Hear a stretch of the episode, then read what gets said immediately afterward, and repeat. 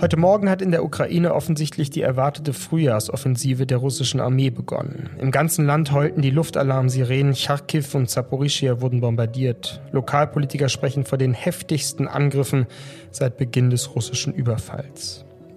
Quasi zeitgleich besuchte der ukrainische Präsident Zelensky die Europäische Union in Brüssel und bat um weitere militärische Unterstützung. Er brauche ein positives Signal, so sagte Zelensky mit rauer Stimme, um seine Bevölkerung und seine Armee weiter zu motivieren.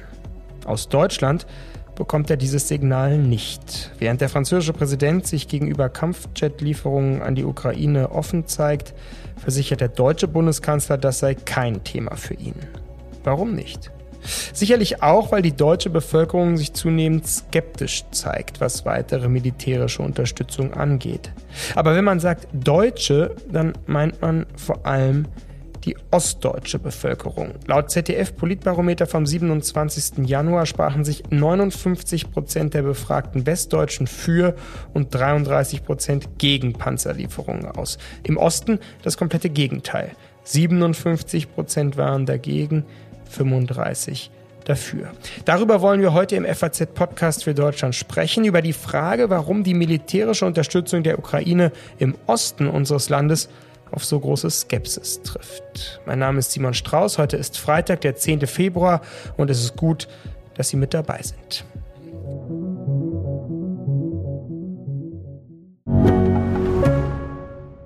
Meine Gäste sind heute unter anderem der Ministerpräsident von Sachsen, Michael Kretschmer, dessen kritische Haltung zur Kriegspolitik der Bundesregierung immer wieder und sicher auch heute für Aufregung sorgt. Außerdem berichtet meine Kollegin Elena Witzek von einer hitzigen Diskussionsveranstaltung zum Thema, die sie letzte Woche in Magdeburg besucht hat. Und zum Schluss spreche ich noch mit einer Ethnologin aus Eisenach, die gerade ein Buch zum Mut bzw. Unmut ihrer Landsleute geschrieben hat.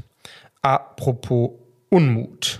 Нужно сказать, что журналисты и СМИ делают все для того, чтобы германское общество... Ведь война на Украине – это не наша война.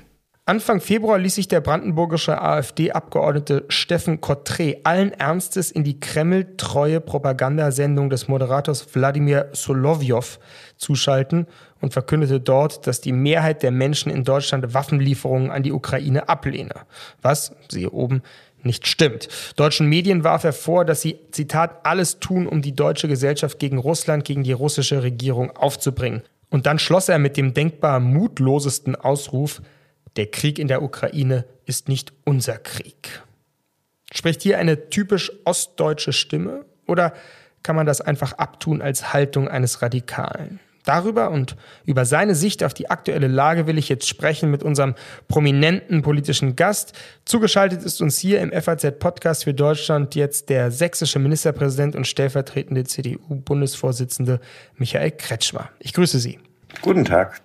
Herr Kretschmer, der ostdeutsche AfD-Bundestagsabgeordnete Steffen Kottre hat kürzlich in der Fernsehsendung eines Kremlnahen Moderators behauptet, dass die Bundesregierung durch Waffenlieferungen die Aggression gegen Russland schüre. Ist das falsch?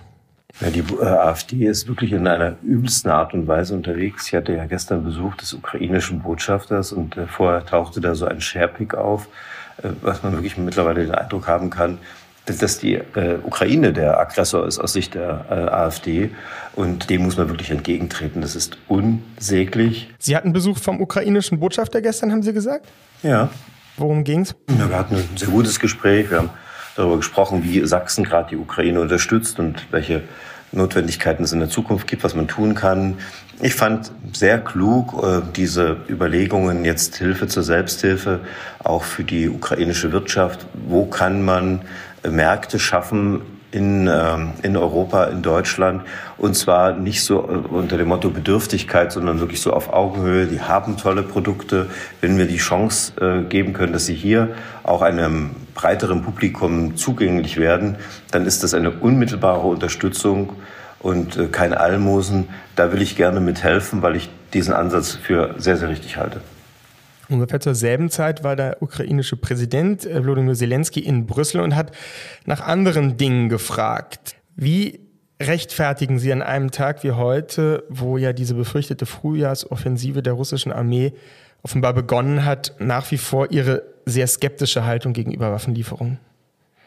Ja, deswegen, weil ich aus dem, was ich in den vergangenen äh, Jahren auch als Europapolitiker im Bundestag und jetzt aktuell als Vorsitzender des Auswärtigen Ausschusses im Bundesrat an Überlegungen habe und was wir uns auch gemeinsam erarbeitet haben, eben immer sehe, wir müssen auf der einen Seite natürlich helfen, dass diese Aggression, dieser Überfall nicht erfolgreich ist und auf der anderen Seite mit der gleichen Intensität oder vielleicht sogar noch etwas mehr äh, mit Diplomatie alles versuchen, dass dieser Krieg angehalten wird, dass das Sterben aufhört, weil wir nur auf dem Verhandlungsweg am Ende eine Befriedung erreichen können. Das ist komplex, das sehe ich auch, aber wenn wir das nicht tun, dann geht erstens das Sterben weiter. Es ist ein, auch ein Ritt auf der Rasierklinge. In dieser Region sind Atomkraftwerke. Man weiß nie, was passiert. Und wir sehen natürlich auch diese ökonomischen und geopolitischen Verwerfungen, die durch diesen Konflikt, der noch einmal ganz klar von Russland begonnen worden ist, jetzt aber die ganze Welt ins Chaos stürzt. Und deswegen jeder Tag, der nicht im Krieg vergeht der uns schneller wieder äh, zu einem Frieden bringt, ist ein Gewinn. Aber verstehen Sie nicht auch, wenn der ukrainische Präsident fast flehentlich nach einem positiven Zeichen jetzt in Brüssel gefragt hat, um seine Bevölkerung, um die Armee zu motivieren gegenüber jetzt dieser Offensive? Müssen wir da jetzt nicht darauf reagieren? Ja, das sind jetzt zwei Dinge, die Sie gerade zusammengebracht haben. Ob ich es verstehe mhm. und ob wir etwas müssen. Äh, mhm. Ich kann das selbstverständlich verstehen. Ich kann auch verstehen, dass wenn man in so einer extremen Situation ist, in, in, so einer Notlage, in einer wirklich auch äh, in so einer existenziellen Bedrohung, die dieses Land und die, die Menschen da erleben, dass man auch in der Wortwahl und in dem, wie man auftritt, sehr hart ist. Was aber nicht heißt, dass alles, was da an, an Forderungen kommt, von uns als Deutschland erstens geleistet werden kann und muss und zweitens insgesamt auch der richtige Weg ist. Wir haben miteinander eine Verantwortung, dass auf diesem Kontinent der Krieg beendet wird. Und wenn Sie die deutsche Außen- und Sicherheitsstrategie der vergangenen Jahrzehnte anschauen, dann hat sie uns erstens Frieden gebracht in Deutschland, in Europa und sie hat ähm, sie löst sich gerade auf und zwar in einer atemberaubenden Geschwindigkeit. Ich weiß nicht, ob mhm. das allen so bewusst ist. Deutschland hat äh, in Jahrzehnten nie Waffen in Kriegsregionen geliefert. Die erste Ausnahme in einem ganz beschränkten Umfang war die Jesiden, die um ihr Überleben gekämpft haben in den, in den Bergen im Nordirak. Und jetzt liefern wir, wenn, wir sich, wenn man sich anschaut, auch die, die äh, Aussagen der Bundesregierung, was vor einem halben Jahr alles undenkbar war. Das Problem ist für Deutschland sehr, dass wir keine Strategie haben, dass die Bundesregierung nicht kommuniziert. Dadurch entsteht sehr viel Verunsicherung, sehr viel Ängste. Und Sie sehen, wie die Zustimmung für diese Waffenlieferung abnimmt. Das hängt auch groß sehr damit zusammen, dass überhaupt nicht erklärt wird, wo sind jetzt eigentlich unsere Leitplanken unseres Handelns. Mhm. Die Zustimmung nimmt ab, sagen Sie. Das ist jetzt ja ein interessanter Punkt. Also nach Umfragen, zum Beispiel des ZDF-Politbarometers, ist es ja so, dass es einen klaren Unterschied zwischen West- und Ostdeutschland gibt. In Westdeutschland ist die Zustimmung nach wie vor relativ stabil, knapp über die Hälfte bei den Panzerlieferungen jedenfalls sind dafür. In Ostdeutschland, wenn wir jetzt mal diesen Begriff wieder benutzen wollen, Sie sprechen ja lieber von den neuen Bundesländern, bin ich persönlich auch der richtige, richtige Begriff, aber jedenfalls da ist es doch ganz anders. Dafür sind nur 35 Prozent dagegen 57 und solche Umfragen jetzt für Kampfjets werden wahrscheinlich noch krasser. Wie erklären Sie sich diesen Gap sozusagen auch mentalitätsgeschichtlich? Ja, zunächst erstmal habe ich gesagt, nimmt die Zustimmung für diese, für diese Waffenlieferung insgesamt ab. Und das haben Sie jetzt gerade ein bisschen ignoriert. Ich finde, dass wir hier eine Bundesregierung haben, die in einer wirklich ähm, extremen Situation auch für unser Land unfähig ist zu kommunizieren, wahrscheinlich weil sie intern sich auch gar nicht so richtig verständigen kann und damit äh, für dieses Land, für die Bürgerinnen und Bürger auch keine klare Linie hat, die verlässlich ist. Ich sehe sie zumindest nicht. Und das Zweite ist, ähm, ich finde, äh, immer sofort auf die Suche zu gehen nach ähm, Gründen, die das irgendwie auch möglicherweise dann relativiert, die Position, finde ich auch schwierig. Aber wenn ich noch mal ganz kurz, Sie haben im Politikpodcast der Sächsischen Zeitung ein interessantes Zitat habe ich da gefunden. Da haben Sie das ein bisschen erklären, versucht zu erklären, warum die Menschen in neuen Bundesländern eben da eine andere und skeptischere Haltung zu Waffenlieferungen haben. Da haben Sie nämlich gesagt, ähm, dass eben in diesem Land, in Ostdeutschland, die Erfahrung mit Russland, seiner Radikalität und auch Brutalität, sowie zur Frage, was ein Menschenleben wert ist oder nicht wert ist, eben entscheidender äh, ist als in Westdeutschland. So, klar. Ähm, jetzt müsste doch daraus aber eigentlich, würde ich jetzt denken, eine größere Abneigung gegen Russland folgen. Ja, das widerspricht sich nicht. Also ähm, am Ende ist es, ähm, äh, glaube ich, für die Menschen insgesamt in Deutschland die, die Sorge äh, vor dem, dem weiteren Konflikt, die uns dazu bringt, ähm, über dieses Thema zu sprechen. Einmal Russland ist erfolgreich und könnte äh, nach der Ukraine auch weitere Länder äh, überfallen und äh, wir müssen dem Ganzen einen Stopp setzen. Das ist ja die, auch die eine äh, Denkrichtung, die äh, durchaus eine große Berechtigung hat. Und die andere ist die äh, Unterstützung für die Ukraine, für die Menschen, die geflüchtet werden, die Hilfsgüter, die ist ja enorm, ja, überall in Deutschland, bei uns in Sachsen ebenso. Ähm, die aber mehr zu dem Punkt kommt, den ich auch äh, in die Diskussion eingebracht habe. Wir brauchen neben der Unterstützung äh, jetzt äh, für die Ukraine vor allen Dingen alle diplomatischen Bemühungen, die es gibt, um diesen Konflikt anzuhalten. Ja? Können Sie das ganz kurz konkretisieren? Worüber würden Sie heute als Bundeskanzler verhandeln? Was heißt diplomatisch? Ja, ich glaube, dass es in unserem nationalen Interesse ist, dass dieser Konflikt möglichst schnell ähm, zu einem angehalten wird. Und mhm. das wird mittlerweile, wird ist Deutschland aus dieser Position raus. Es ist ja beim Minsker Frieden, Friedensabkommen äh, dem heutigen Bundespräsidenten und damaligen Bundesaußenminister gelungen, gemeinsam mit Frankreich, dass aus, dieser, aus diesem militärischen Vorgehen dann doch erst einmal das angehalten wurde. Das ist äh, nur möglich gewesen, weil wir diese starke Rolle damals hatten und weil auch Russland uns als, glaube ich, äh, ebenbürtigen Verhandlungspartner akzeptiert hat. Das wird heute nicht mehr der Fall sein. Das war für mich einer der großen Beweggründe im vergangenen April, Mai, äh, Zurückhaltung äh, zu einzufordern. Nicht, weil ich äh, die, den Konflikt nicht gesehen habe, weil, ich nicht, weil mir nicht klar war, dass die Ukraine die Unterstützung braucht, sondern weil ich für mich klar war, wir werden als Deutschland gebraucht, als dieses große Land mit dieser schweren Geschichte, aber fest verwurzelt in NATO und Europäische Union. Wir müssen diejenigen sein, die dann solche Gespräche machen, so ähnlich wie beim Minsker Friedensabkommen. Und das wird jetzt nicht mehr so funktionieren. Heute muss es äh, sein, dass wir in Europa äh, gegenüber Amerika äh, dafür eintreten, dass es diese Verhandlungen gibt. Das, man braucht Chinesen, man braucht Inder dafür. Und ich würde sagen, je eher wir das tun, je weniger sind auch die wirtschaftlichen Verflechtungen und die, das Profitieren von der russischen Schwäche in diesen beiden großen Weltregionen vorhanden. Wir sehen ja, wie die Wirtschaftsströme sich äh, gerade verändern. Das ähm, kann auch dazu führen, dass man irgendwann in diesen beiden Ländern überhaupt keine Verbündeten mehr führt, äh, findet, um äh, hier ähm, Druck auf Russland auszuüben. Aber sehen Sie denn gerade, wie gesagt, an einem Tag, wo heute, wo diese Offensive wieder beginnt, irgendein Anzeichen auf russischer Seite, dass Verhandlungen überhaupt möglich und sinnvoll wären? Natürlich sind sie sinnvoll. Dass sie, äh, ob sie möglich sind und dass sie vielleicht äh, in aktuellen Situationen gar nicht von russischer Seite ge gewollt sind, heißt ja nicht, dass man nicht alles dafür tun muss, dass man sie trotzdem erzwingt. Und dieses Erzwingen ist das Notwendige. Äh, äh, damals bei der Besetzung der Krim war das auch nicht der äh, große Wunsch, von Russland zu verhandeln. Aber es ist durch viel Einsatz gelungen dafür. Das Einzige, was eben in, in dieser Situation damals falsch war und nicht funktioniert hat, ist, dass wir nicht äh, verstanden haben. Jetzt ist es aber aller, allerhöchste Zeit, in unsere Sicherheit zu investieren, gemeinsam mit, mit den osteuropäischen Ländern auch wirklich ein Verteidigungssystem aufzubauen. Diese Unterlassung, die, war, äh, die ist sehr bitter. Die darf aber jetzt nicht zu Übersprungreaktionen führen, sondern sie muss jetzt zu einem kontinuierlichen Verstehen führen.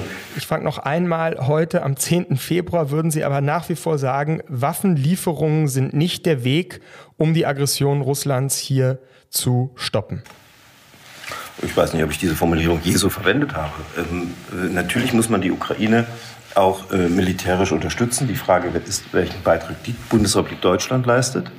Ich habe es Ihnen, glaube ich, auch hergeleitet, mhm. dass es ähm, außenpolitisch, sicherheitspolitisch für unser Land in, in Jahrzehnten immer die, äh, die Rolle war, in diesen Konflikten eben nicht unmittelbar einzugreifen, unmittelbar äh, tätig zu sein, sondern die Möglichkeit zu haben, zu verhandeln, als, als jemand zu sein, der zwischen diesen Welten, zu diesen Konfliktparteien am Ende vermittelt. So, das ist das, worauf es bei mir im Kern ankommt.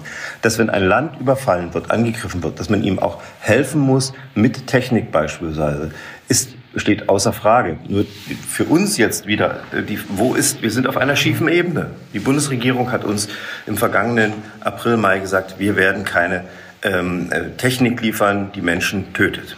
Dann ging es darum, wir werden keine Angriffswaffen liefern.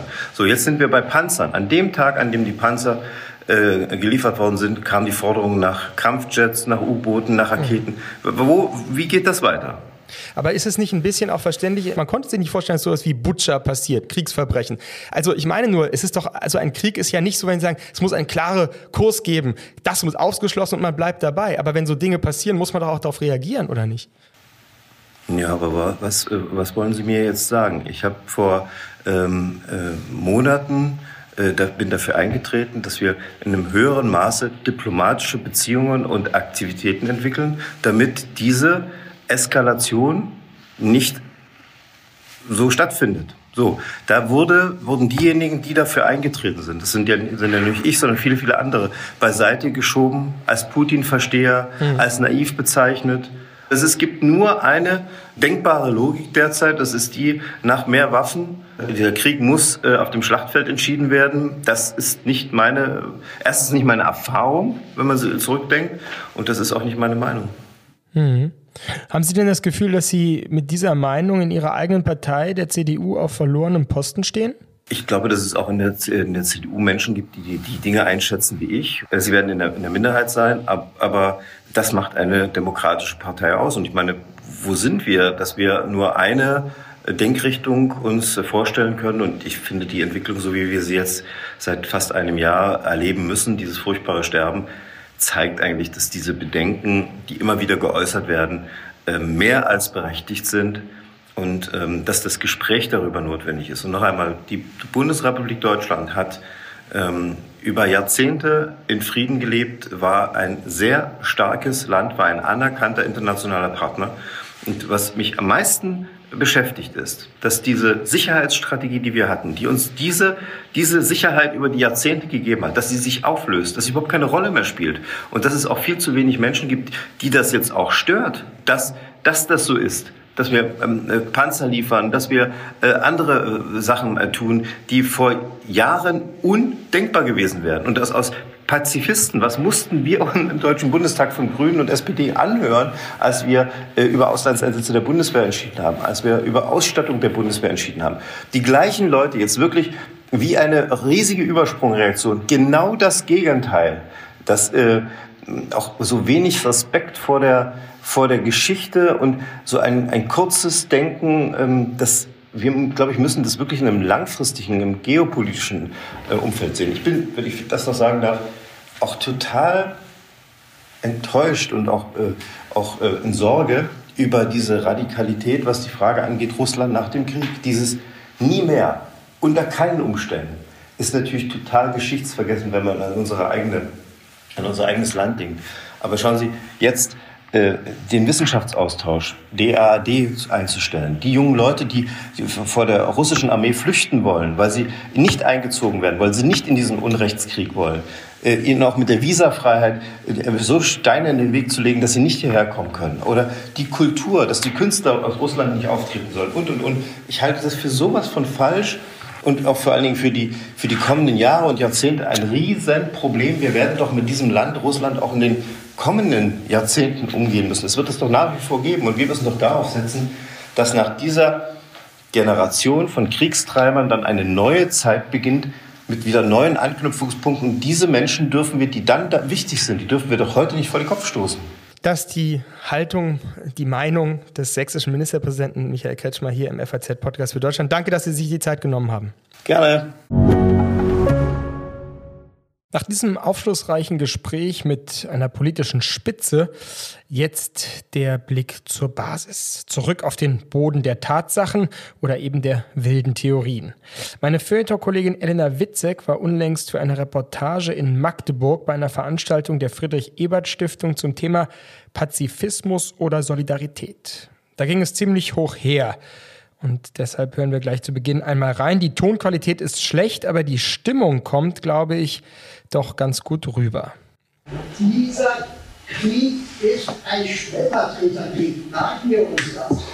Gucken Sie doch nicht so eng. Es ist ein Stellvertreterkrieg zwischen Amerika, Russland und China. Ja, liebe Elena, wen haben wir da gerade gehört? Was war das für eine Atmosphäre? Wie hast du die Stimmung dort wahrgenommen? Ja, also es gab auf dem Podium auf der einen Seite eben diejenigen, die die sachlichen Argumente ausgetauscht haben und auf der anderen Seite waren die Zuhörer.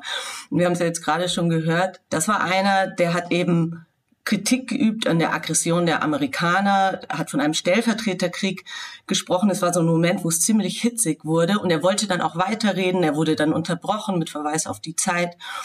Und daraus ging, also aus diesem Wortbeitrag ging hervor, dass die wahren Beweggründe für den Krieg nicht thematisiert werden oder den Menschen nicht ausreichend erklärt werden. Und dieses, also diese erhitzten Gemüter, die man da spüren konnte, die dann auch weiter im Verlauf des Gesprächs thematisiert wurden, das ist natürlich zum einen eine Art von Aggression, aber kann ja auch als Verzweiflung gelesen werden oder als Zeichen von Angst. Und meine Beobachtung war eben, dass das dass da ganz viele Ängste durch den Raum geschwirrt sind äh, zu diesem Zeitpunkt. Also wir kennen das ja selbst, wir haben ja selbst emotionale, ja, wir haben ja selbst Gefühle zu dieser Diskussion und, und machen uns Sorgen. Und da bei denen, also in, bei den Menschen jetzt in Magdeburg oder im, im Osten Deutschlands spielt halt noch dazu, dass diejenigen, die da jetzt dabei waren, die sind ja alle irgendwie über 40 ähm, gewesen, dass die in ihren Schulzeiten noch erlebt haben, wie Uniformierte in die Klasse kamen und wie Reserveoffiziere ihnen eine praktische Wehrausbildung gegeben haben. Das heißt, die kennen sozusagen diese Vorbereitung auf ein militärisches Leben und das ist, glaube ich, der wesentliche Unterschied zu dem, was wir erlebt haben.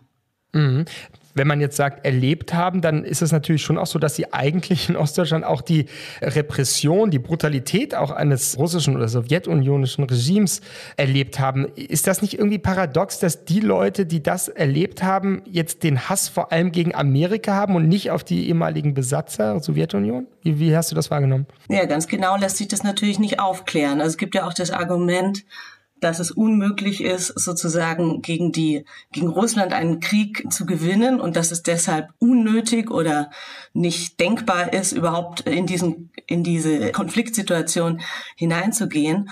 Aber was sozusagen aus all diesen Konfliktfeldern ähm, hervorgeht, ist, dass die Menschen einfach Angst haben. Und das kann ja, diese mhm. Angst kann ja auch, auch aus dieser Repression hervorgehen. Es ist Angst und es ist eben, wie du angedeutet hast, auch die Frage, es wird nicht genug mit uns geredet, wir werden nicht mit eingebunden in diesen Prozess. Irgendwie, für mich jedenfalls, wiederholt sich da so ein Muster wie 2015 bei der, bei der Migrationskrise ja auch. Also dieses Bedürfnis vor Ort eigentlich praktisch mit in die Prozesse, die da in Berlin gemacht werden, mit eingebunden zu sein, oder? Also so dieses Partizipationssehnsucht, die hast du auch gespürt? Auf jeden Fall. Also bei dieser Veranstaltung ganz stark. Es haben sich wirklich, also so gut wie alle gemeldet. Es haben ganz viele Frauen auch gesprochen.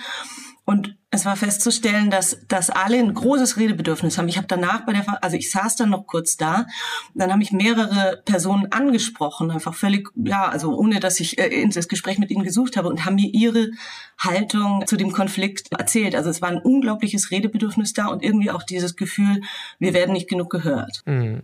Der Ministerpräsident Sachsens hat vorhin hier im äh, Podcast eben auch interessanterweise auf die Geschichte immer wieder rekurriert und gesagt, in einem Land wie Deutschland, wo wir doch immer Passivität in militärischen Fragen haben, wir haben nie in Kriegsgebiete Waffen geliefert, wo man auch ein kleines Fragezeichen dran setzen kann, äh, siehe die arabischen Länder, wo wir ja durchaus geliefert haben, aber wie auch immer, sozusagen diese Verweis auf die Geschichte, die haben wir auch Anfang bei dem, bei dem 85-jährigen Mann gehört. Wie wird mit Geschichte da umgegangen, deiner Meinung nach? Mir fällt es immer so ein bisschen schwer, das so als trennenden Faktor zu betrachten. Ich verstehe schon, dass es da ganz eigen, eigene Erfahrungen gibt, wie ich es ja auch gerade schon geschildert habe, hinsichtlich der Militärausbildung. Und es gibt ja da auch Fälle von Menschen, die sich dagegen gewehrt haben, die eben dagegen, also die nicht, nicht teilgenommen haben und dann mit großen Repressionen ähm, belegt wurden, immer wieder Stasi-Vorladungen erlebt haben. Das sind, glaube ich, schon sehr erschreckende eigene Erfahrungen. Aber letztlich diese Angst vor dem Krieg, die Angst vor der Nähe des Krieges, die kennen wir ja selbst. Also ich glaube, das ist nichts, was, was jetzt äh, typisch mhm. ostdeutsch ist, sondern das, das äh, gibt es in Westdeutschland genauso. Und auch nicht typisch einer Partei. Hattest du das Gefühl, dass da überwiegend AfD-Wähler waren, Linkswähler oder wie würdest du das einordnen? Politisch, parteipolitisch? Überhaupt nicht, nee. Also ähm, da waren viele aus dieser alten Friedensbewegung, die dann auch dazu aufgerufen haben, wieder montags äh, auf die Straße zu gehen und für den Frieden einzustehen. Nein, also ich hatte nicht den Eindruck, dass es, dass es eine politische äh, Richtung, also dass da Personen aus einer bestimmten politischen Richtung, Richtung im Vordergrund waren. Aber in diesem Falle würde man auch vielleicht anders als bei der Flüchtlingskrise sagen, ist in Ostdeutschland doch eher sozusagen ein parteiübergreifender Konsens spürbar, oder? Also die AfD mit ihrer Anti-Waffenlieferung halt ist gar nicht so sehr in der Minderheit da, oder? Das war zumindest mein Eindruck aus dieser Veranstaltung. Ich mhm. lebe jetzt nur nicht dort, insofern kann ich das jetzt auch schwer äh, grundsätzlich ähm, ähm, äh, bewerten. Aber mhm. dort war es schon so, dass die Kriegsgegner und diejenigen, die das in Skepsis geäußert haben, dass die viel Applaus bekommen haben. Mhm. Mit jemandem, die dort lebt, in sogenannten Ostdeutschland, in den neuen Bundesländern, sprechen wir jetzt gleich mit Juliane Stückrath, die Eisenacher Ethnologin und Soziologin ist. Und bevor wir das aber tun und sozusagen als Überleitung wollen wir doch noch mal einen letzten O-Ton hören, der etwas überraschender ist. Elena, vielen Dank, dass du dabei warst und führ uns noch mal ganz kurz in den O-Ton ein. Ja, genau, das war ein Wortbeitrag von einem Mann, der schon 14 war, als der Zweite Weltkrieg zu Ende ging. Und der spricht eben von dieser Ohnmacht und der Verzweiflung. Das war sehr berührend. Da ist es auch unheimlich still geworden im Raum. Und ich glaube, das hat allen zu denken gegeben. Wir hören es ja gleich. Aber er plädiert eben für die Freiheit der Selbstbestimmung eines Volkes und auch da gab es Applaus. Also das war eine pro-ukrainische Perspektive, die durchaus auch gesehen, anerkannt wurde bei dieser Veranstaltung. Ich will nur noch ergänzen, ich gehöre zu den Leuten, vielleicht zu den wenigen, die im Raum sind. Ich war 14, als der Zweite Weltkrieg zu Ende ging. Ich war ohnmächtig und verzweifelt, alles zum zweiten Mal erleben zu müssen. Spreche aber jetzt doch so, ich muss die Freiheit, der Selbstbestimmungsrecht eines Volkes absichern.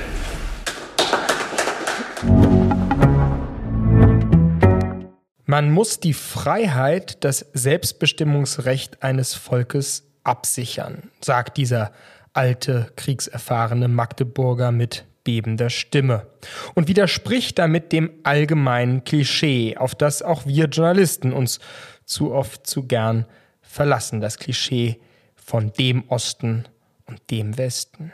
Immer wieder wichtig daher, die eigenen Vorurteile zu korrigieren. Am besten dadurch, dass man mit Leuten spricht, die vor Ort sind. Ich freue mich jetzt sehr auf das Gespräch mit Juliane Stückrath, die in Eisenach lebt und forscht. Sie hat in Leipzig Ethnologie und Kunstgeschichte studiert und sitzt seit 2019 für die SPD im Stadtrat von Eisenach. Setzt sich dort auch sehr für das Theater ein. So habe ich sie vor ein paar Jahren dort kennengelernt. Promoviert hat sie mit einer Arbeit über die Kultur des Unmuts in Ostdeutschland und darauf aufbauend ist jetzt gerade ein Buch entstanden, das beim Kanon Verlag erschienen ist. Der Titel Die Unmutigen, die mutigen Feldforschung in der Mitte Deutschlands. Herzlich willkommen im FAZ Podcast für Deutschland, liebe Juliane Stückrath. Vielen Dank für die Einladung. Hallo. Frau Stückrath, wir sprechen heute hier im Podcast über die ostdeutsche Skepsis, mal in Anführungszeichen, gegenüber militärischer Unterstützung an die Ukraine. Wir haben den Ministerpräsidenten von Sachsen gehört, eben schon ein paar O-Töne aus einer Veranstaltung in Magdeburg. Wie lautet erstmal ganz grob gefragt Ihre These? Warum hat man in den neuen Bundesländern grundsätzlich mehr Probleme mit Waffenlieferungen an die Ukraine als vielleicht in den alten? Ja, das kann man nicht in einer These zusammenfassen. Das wird unterschiedliche Gründe geben, warum Leute sich da skeptischer zeigen. Ähm, ein Grund ist sicherlich, dass für viele Ostdeutsche einfach die Sowjetunion in irgendeiner Form in der Biografie eine Rolle spielte. Sie war im Alltag, in der, in der Schulbildung einfach immer sehr präsent. Ob man sie jetzt mochte oder nicht, ähm, das ist da vielleicht noch egal. Aber auf jeden Fall gibt es einen Bezug zur ehemaligen Sowjetunion, der irgendwie auch biografieprägend war. Das ist ein Punkt. Ähm, ja, es gibt noch, noch andere Punkte wie ähm, ja, dann diese Ostalgiewelle, die seit Mitte der 90er aufkam und wo auf einmal dieser Bezug zur Sowjetunion als Identitätsressource genutzt werden konnte, um sich auch zum Westen hin abzugrenzen. Mhm. Das vielleicht erstmal äh, der Bezug zur, zur DDR-Sozialisation. Ist denn aber daraus, das ist ja schon gleich super interessant, eigentlich würde man jetzt von außen betrachtet ja sagen, diese Erfahrung, auch die Gewaltgeschichte, die diese Sowjetunion ja hinterlassen hat, könnte man ja eher sagen, daraus müsste eine Abneigung entstehen. Also, dass man eher äh, auf so einen aggressiven Akt wie jetzt den Überfall eines anderes Landes eher eine Abneigung entwickelt. Aber ich habe das Gefühl, aus dem, was ich sozusagen jetzt zur Kenntnis nehme, es gibt eben da doch eher eine heimliche Hingezogenheit zu dem, zu dem russischen, zu dem russischen mhm. Staat oder dem russischen Volk, sagen wir mal. Ja, also Ostdeutschland ist natürlich von der Bevölkerung auch sehr heterogen und auch von den Haltungen her. Es gibt sicherlich bei mehr Ostdeutschen oder ja, vielen Ostdeutschen ähm, dieses Gefühl einer Demütigung durch den Westen mhm. oder diese, dieses Bild der Arroganz des Westens und vielleicht auch wirklich ja, Abwertungserfahrungen, die sie selber wirklich auch, auch mit Westdeutschen äh, selber gemacht haben. Das heißt, das hat die Bereitschaft meines Erachtens gefördert, das Narrativ Putins von der Arroganz des Westens irgendwie mitzutragen oder das auch zu glauben oder sich dem eher auch irgendwie mehr verbunden zu fühlen. Das hat sicherlich was mit der Transformationsgeschichte zu tun, dass man das irgendwie nachvollziehen kann, dieses Gefühl, was, was Putin eben immer wieder auch transportieren möchte. Mhm. Ja, ein starker Anti-Amerikanismus, den haben wir vorhin auch bei dieser Veranstaltung als O-Ton gehört. Äh, der spielt ja sicher auch eine Rolle oder eine Skepsis gegenüber dem Westen. Das ist ja sehr interessant dieser sozusagen ähm, dieser Unmut, wenn man so will, ja eigentlich, äh, der in der eine Rolle spielt bei der Frage jetzt Waffenlieferung oder nicht. Hat der noch andere Gründe? Hat das was mit der Prägung zu tun? Sie haben jetzt Sozialismus und Transformationserfahrung genannt, aber eben auch der Prägung noch mal explizit einer ja militärischen sozusagen einer militärischen Sozialisation in der DDR. Würden Sie das auch äh, eine Rolle finden? Das sehe ich gar nicht so als Thema. Das ist für viele auch nicht mehr so das Thema. Ich habe eher das andere Gefühl. Man hat ja so eine Mental Map, die jeder mit sich rumträgt.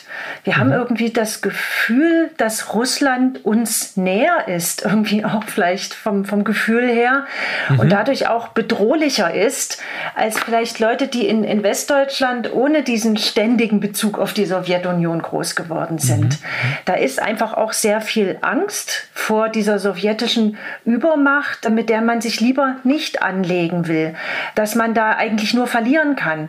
Das spielt sicherlich auf jeden Fall auch eine Rolle, dass man sagt, da halten wir uns doch am besten ganz raus. Die können uns wirklich sehr, sehr gefährlich werden.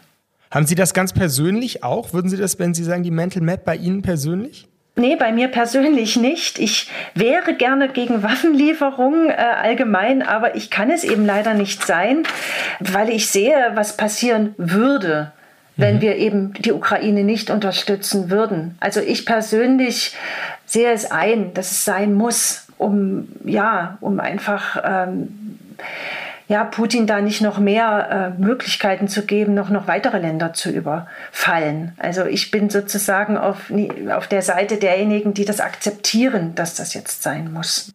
Mhm. Ja, sehr interessant. Und wenn Sie es mal vergleichen mit der Unmutssituation 2015, die jetzige Unmutssituation, mhm. ja, was sind da die Parallelen, was sind die Unterschiede? Was würden Sie mhm. sagen?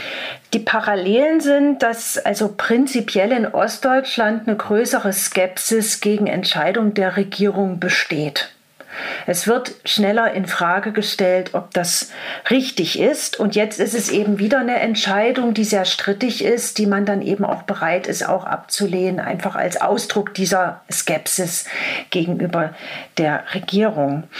Was mir auch auffällt in den Argumenten ist, ähm, dass die Transformation in Ostdeutschland immer ja auch geprägt war von dem Gefühl, dass die Ressourcen begrenzt sind. Und viele Ostdeutsche haben einfach auch nicht so viele Privatressourcen, um, um mit Krisen dauerhaft umzugehen.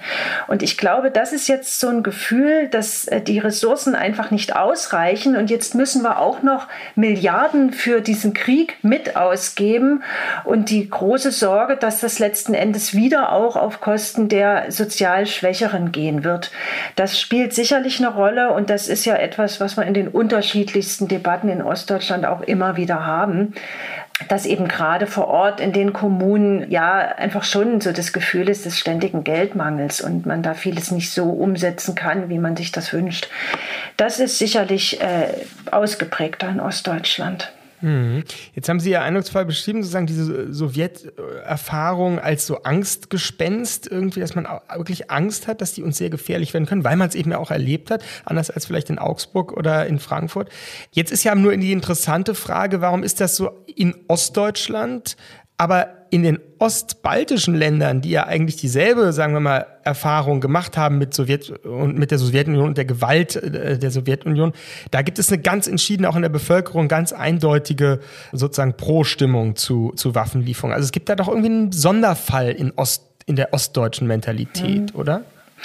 Ich denke ja, dass das ein Sonderfall ist. Ich, ich glaube auch, wir wissen in so allgemein zu wenig über die Transformation in diesen, diesen anderen äh, Ländern mhm. des Ostblocks, die ja viele sehr viel mehr aus eigener Kraft heraus sich transformiert haben oder ihre, ihre Wirtschaft äh, umstrukturieren mussten, da teilweise auch noch sehr viel härtere äh, soziale Maßnahmen notwendig waren, wobei ich aber oft glaube, dass die einfach dadurch ein stärkeres Selbstbewusstsein haben für sich.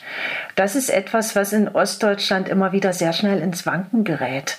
Also diese, diese Frage, wer sind wir, äh, die Identitätssuche, glaube ich, gestaltet sich in, in, in Deutschland ja insgesamt durch die Geschichte, aber in Ostdeutschland eben extra auch noch einfach noch mal schwerer. Und vielleicht erscheint es uns deswegen so als Sonderfall. Mhm. Ja, jetzt haben Sie gesagt, Sie selbst äh, würden eher, sagen wir jetzt mal, die Politik der Bundesregierung auch schweren Herzens aber unterstützen. Aber in, de, in der Gegend, wo sie leben, in der Region und auch im ganzen Ostdeutschland wird das eben skeptisch gesehen. Was machen wir jetzt? Der Michael Kretschmer vorhin hat eben stark dafür plädiert, auch mehr die Leute, die skeptisch sind, irgendwie skeptisch sind, äh, zu integrieren in den Diskurs. Sie sind jetzt eben vom Fach, haben viele Wahrnehmungsspaziergänge gemacht, häufig auch die Frage nach gemeinschaftsbildenden Möglichkeiten gestellt. In so einer Situation eben des aufkommenden Unmuts, wie sollte Politik, Gesellschaft darauf reagieren? Was meinen Sie? Naja, auf jeden Fall. Äh, in den vielen Talkrunden und Talkshows kommen ja auch die Skeptiker sehr viel zu Wort. Es ist ja nicht so, dass die das mhm. nicht irgendwie artikulieren können. Und äh, auch die, das zögerliche Vorgehen der Bundesregierung, also dieses immer wieder Abwägen, Schritt für Schritt gucken, wie sind die Frontverläufe, wie entwickelt es sich, was, was ist jetzt sinnvoll, was ist nicht sinnvoll, was ist gefährlich, zeigt ja schon, dass diese Skepsis auch scheinbar einen Einfluss hat. Es ist ja nicht so, dass die jetzt unglaublich unglaublich äh, schnell dabei wären, die, diese Dinge zu liefern, die da äh, gewünscht werden. Also insofern ist, glaube ich, der Einfluss der Skeptiker gar nicht so gering auf, auf die Diskurse und mhm. auf, auf die Entscheidung. Das ist mein Eindruck. Und dass man zu so einem ja, brisanten Thema sehr unterschiedliche Meinungen hat, das empfinde ich jetzt auch erstmal eigentlich als normal. Also und insofern würde ich diese, diese Widersprüche in den Haltungen auch nicht zu sehr problematisieren, sondern ja, ich finde auch, dass es eigentlich integriert wird schon in, in die Entscheidungsprozesse. Und Frau Stückert, vielen Dank für Ihre Zeit. Alles Gute nach Eisenach. Herzlichen Dank für das Gespräch. Geschichtsvergessen findet der sächsische Ministerpräsident die Russlandfeindschaft vieler Deutschen. Mit großer Sorge betrachtet er die angebliche Auflösung einer deutschen Sicherheitsstrategie durch Waffenlieferungen an die Ukraine. Etwas typisch Ostdeutsches sieht er in so einer Meinung nicht. Da hat die Eisenacher Ethnologin Juliane Stückrath mehr zu sagen. Sie nimmt in ihrem ostdeutschen Umfeld eine Angst vor Russland wahr, die mit der Negativerfahrung zur Zeit der Sowjetunion zusammenhängt. Andererseits antwortet Putins anti-westliche Propaganda ihrer Meinung nach auch auf das Minderwertigkeitsgefühl vieler Ostdeutscher, das immer noch vorherrscht. spannender, kontroverser Gedankenaustausch, also heute wieder einmal im FAZ Podcast für Deutschland. Und so geht es morgen auch gleich weiter. Morgen? Da hat er sich jetzt vertan, werden Sie sagen. Morgen, da ist doch Samstag. Nein, nicht vertan. Auch am morgigen Samstag wird es in dieser Woche eine Episode hier im Podcast für Deutschland geben. Eine Teaserfolge unseres neuen Formats, dem Auslandspodcast der FAZ. Darin behandeln die Kollegen Kathi Schneider und Felix Hoffmann internationale Themen. Morgen geht es zum Beispiel um Brasilien. Ich freue mich drauf, wünsche Ihnen jetzt aber erstmal ein gutes Wochenende. Danke fürs Zuhören, machen Sie es gut und auf ganz bald.